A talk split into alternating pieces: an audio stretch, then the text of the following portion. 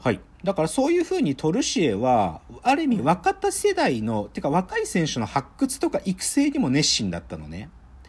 ででう、んで、さっき言った黄金世代っていうのが、だからこのトルシエの時に生まれるわけ。要は、小野とか稲本とか、えっ、と、中田浩二とか、まあ、他にも明神とか、まあ、遠藤とか、そういうの、この朝から先日本代表の中核を担っていくその若い世代が、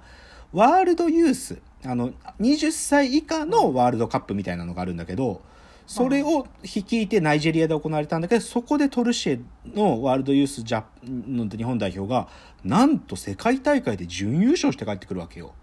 めちゃくちゃすごいじゃないですか。すごいんだよ。この時正直僕らも、なんていうの、日本の代表チームが国際大会で、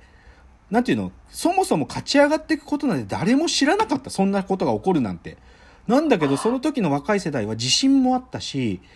いいチームだったの、本当に。でどんどんどんどん勝ってって、イングランドとかも倒しちゃうし、もう一気に決勝まで行って、で、決勝の相手はスペインだったんだけど、うんで、ボロ負けしたんだけど、スペインには。4-0でボロ負けしたんだけど、でも、準優勝ですごい結果出して帰ってきたわけよ。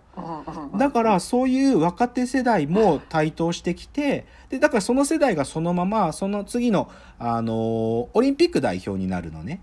うんうんで、そのオリンピック代表、シドニーオリンピック代表チームで、そこでは中田秀俊世代とも合流して、それでオリンピックっていうのを戦ったりもするわけ。うんで、ただそういういい面、まあ、で、他にもね、だからその若い世代だけじゃなくて、その全体のフル代表、まあ全世代が混ざってるフル代表も、最初の頃いい結果出してて、その、ハッサン2世杯っつってモロッコで行われる国際大会があるんだけど、そこで当時の王王者であってワールドカップのチャンピオンだったフランスに2対2で引き分けて帰ってきたりしたわけよ。そめちゃくちゃすごそうそいじゃないう考えられなかったこんなこと。なんかうん。だからトルシエすげえぞってなってね。まあなんかそうそう。でね実はねこれも裏話なんだけど本当はなんかトルシエの契約2年だったのね最初。で実はこの2年が終わった時点でベンゲルが最初にオファーしたベンゲルが空いてたらベンゲルに変えようっていうのが日本きょサッカー協会の思惑だったらしいんだけどだけどベンゲルはビッグクラブの監督になっちゃったしトルシエ結果出してるからじゃあもう残り2年もトルシエで行こうってなったわけ。そうだからそういうのがあってだからシドニーオリンピックもそれなりに結果出してじゃあオリンピックでも結果出してじゃあいよいよワールドカップだなってなったんだけどこっからね、なんか少しトルシエジャパンのなんていうか停滞が起こるの。えっとね、はい。はいはいまあ、アジアカップっていうあの大会、2000年に行われたアジアカップでも、まあ、アジアの中では結果出して優勝して帰ってきたから、うん。そこまでは OK だったんだけど、じゃあいよいよワールドカップで勝つために世界基準のチームとやろうっつって、このね、さっきフランス代表とモロッコでやった大会では引き分けたっていうじゃん。で、フランスの、あのね、サンドニっていう、もう本当にフランスのホームで、実は親善試合やった時があるんだけど、ここでね、0対5で負けるのね。そういや、もうね、フランスが本気出したの。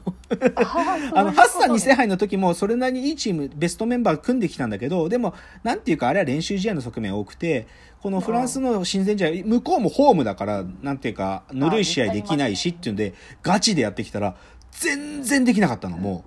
う。もう通用したの中田秀だけ。もう他の選手もう自信完全に失うぐらいボコボコに負けたの。で、それくらい負けて、で、だけどそっから、じゃあ次はね、また無敵艦隊スペインとの練習試合やったんだけど、ここではね、とにかくトルシエはガチガチにディフェンスをもう一回整備し直して、守れるってことだけをなんとか、攻撃はいいと。そう点を取られない。っていうので、まあ、あの、試合の終最後の最後で1点取られちゃって、0対1で負けるんだけど、でもここである意味、でもディフェンスは守ろうと思えば守れるぞって自信を取り戻させたっていうのがあって、で、それで、いよ2001年が終わり、いよいよ2002年を迎えてっていうのが、トルシェジャパンがある意味、ワールドカップに準備してきたことだったのね。そうだからワールドカップ直前もいくつかこう負けた試合とか自信失いそうになった試合もあるんだけどでもこのやり方だったらフランス代表にボコボコに負けたけどその経験をある意味糧にしてもう一回チームを立て直したってタイミングでのワールドカップだったわけ。いやなんか本当監督って重要な役割を果たすんですね。めちゃくちゃ大事めちゃくちゃ大事。そう。じゃあいよいよそこで選ばれたで23人その代表、でうん。まあいきなし最初だからもう選手が選ばれてその選手が北の丸ってとこに集合してくるところから始まるわけよ。うんだからさっき言った通り北の丸ってすごいホテルだからすごいなおいとか言ってるわけ。稲本とかがそうそう。ワールドあのさっき言ったワールドユースナイジェリア大会時のナイジェリアホテルとかひどかったのになとか言って すごいなワールドカップとか言ってるわけよ稲本とかが。すごいなとか言ってもう超テンション上がってそういう風にチームが組まれてでそれでねなんていうのかな練習会場にはみんなバスどバスで移動していくからそのバスに乗るわけよ選手たちが。そうすると選手たちがこう後ろからバーッと乗ってるのをトルシエが入ってきて見るとこうやって見ると誰と誰が仲良しなのかよくわかるなとか言ってるのよ。つまり仲いい奴らが隣の席座ったりしてるわけじゃん。だから仲いいの誰だかわかるのとか言ってトルシエが言ったりしてるのよ。へー。うん。ででねまずこの DVD 見て一番よくわかるのはこの時のトルシエジャパンって本当に日本代表っていうチームが一体感があったんだなってことがわかるの。うん。で例えばねこのさらに4年後それこそ中田秀たちがもう最高の状況の時で黄金世代も一番いい24歳あ26歳7歳になってる時に迎えたドイツワールドカップの時って実はチームが崩壊しちゃったの。それそれはねなんていうのかな？ある種選手たちも今が一番いい時で今が最高の時だから結果出したいって気持ち強くっただけど最初の一番最初のオーストラリア戦に負けたことでチームがなんかバランス失っちゃったんだよね。で特にバランス変えたのが中田秀がちょっと浮いちゃったの。うんなんかそんそな印象素人の私でもそうね。まあだ秀自身はそのドイツが終わった瞬間に引退決めたからさ。うん。だから、だけどね、この2002の時見ると、実はヒデもちゃんとチームの一員になってるっていうのがよくわかるの。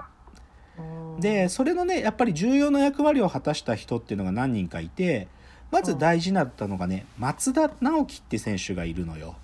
ディフェンダーで。松田、で、実は松田さんは、そのね、突然のご病気でね、もうお亡くなりになっちゃってるんだけど、今。えーうん、もう今40歳、生きてたら40過ぎなぐらいなんだけど、でもでもこの松田っていうのは中田と同い年で、ずっと中田秀とこれまでもいろんな世代で代表のチームメイトだったわけ。だから、ヒデのことよく分かってるのよ。うんで、この松田がヒデにちょっかい出したりして、ヒデがある意味チームと、なんていうか、みんなと一緒にいられるようにっていうのを松田がやってくれてたりしたっていうのが重要なところ。で、あとはね、やっぱりこの2002のワールドカップの代表チームで重要な役割した2人のベテランがいるんだけど、それがゴン中山と、うんえっ、と、秋田豊っていう2人のベテランなのね。で、まあ、でうん。この2人は正直言って代表に入るとその実力だけで言ったらもうちょっと年もいっててね、ほうん。選ぼうとしたらもっと若い世代で動ける選手を選べばよかったんだけどトルシエはこの2人の経験値があるこの2人をチームに入れとくことがすごく重要なんだっつって中山と秋田を選んだわけよ。めっちゃすごいですよね。そう。で、実際この DVD 見ると、本当にゴン、ゴンのゴン中山と秋田じが、ムードメーカーにもなりつつ、若い選手たちとの、なんていうか、こう、潤滑油にもなってるっていうのがよく分かってね、すっげえいいのよ。そうなんだそう、だからね、なんかゴンがこう、腹筋のこうやつ、トレーニングをやってるのを映してる時に、小野がチラッと出てきて、彼は神ですとか言うんだよ。なんか、彼は神ですとか言って、あ、でも映さない方がいいですよ。映すと彼乗っちゃうタイプなんで、つって、ゴンが腹筋をこうやる。そうそういうのとか映っててね、すごいいいのよ、そういうのとか。で、あと他にもだから、中田と同じ世代だとやっぱり川口義勝、ギゴールキーパうんー。で、川口って、やっぱり前の大会では正ゴールキーパーだったんだけど、この大会は楢崎聖剛ってやつの方が正ゴールキーパーだったから、川口は正直この大会の時は悔しい思いしてるのね。試合に出れなかったから。なんだけど、その川、で、しかも川口は熱い、熱い選手だからさ、そううん。自分が出れないって悔しさが少し、まあこう、少しちょっと出ちゃったりするような選手なんだけど、それをさ、ゴンとかが、なんかね、川口にこう肩組んで、なんか試合に向かう途中とかに、か、オフサイか吉勝オフサイとか言って、なんか吉勝の鼻毛が出てたらしくって、吉勝オフサイだとか言ってね、吉勝をいじったりするわけよ。だそういうのとかも映ってんのすごい、なんか、そう。ででもやっぱりチームの中核は、まあ、中田秀でありあとはやっぱり黄金世代なのね。でさその黄金世代がやっぱり彼らはいろんな大それこそナイジェリアのワールドユースで準優勝したって経験もあるしオリンピックもみんなで出たっていうかそこも一体感がやっぱりあるわけその黄金世代もうあんまり言葉を多くしなくても分かってるっていうか。だその黄金世代が仲いいんだなっていうのもすげえよく分かって。で一番僕がその選手たちのなんていうのかな。近さっていうのが一番はっきり分かる シーンがあってね。それがねその北の丸のプールサイドで行われた決起集会があるわけ。決起集会でこの日はもうお酒も飲んでよしで、で、家族とかも連れてきてよしで、久しぶりにリラックスした日、リラックスした日を過ごしましょうっていう日があるのよ。で、決起集会でそこでみんなもう食事したりお酒飲んだりしてるわけ。で、そこでね、なんかテンションがもう酔っ払って上がっちゃってるから、なんか、プールがあるでしょ、プールが。で、プールに飛び込もうっていうわけ。そうそう。まあちょ、寒いのにさ、で、それでさ、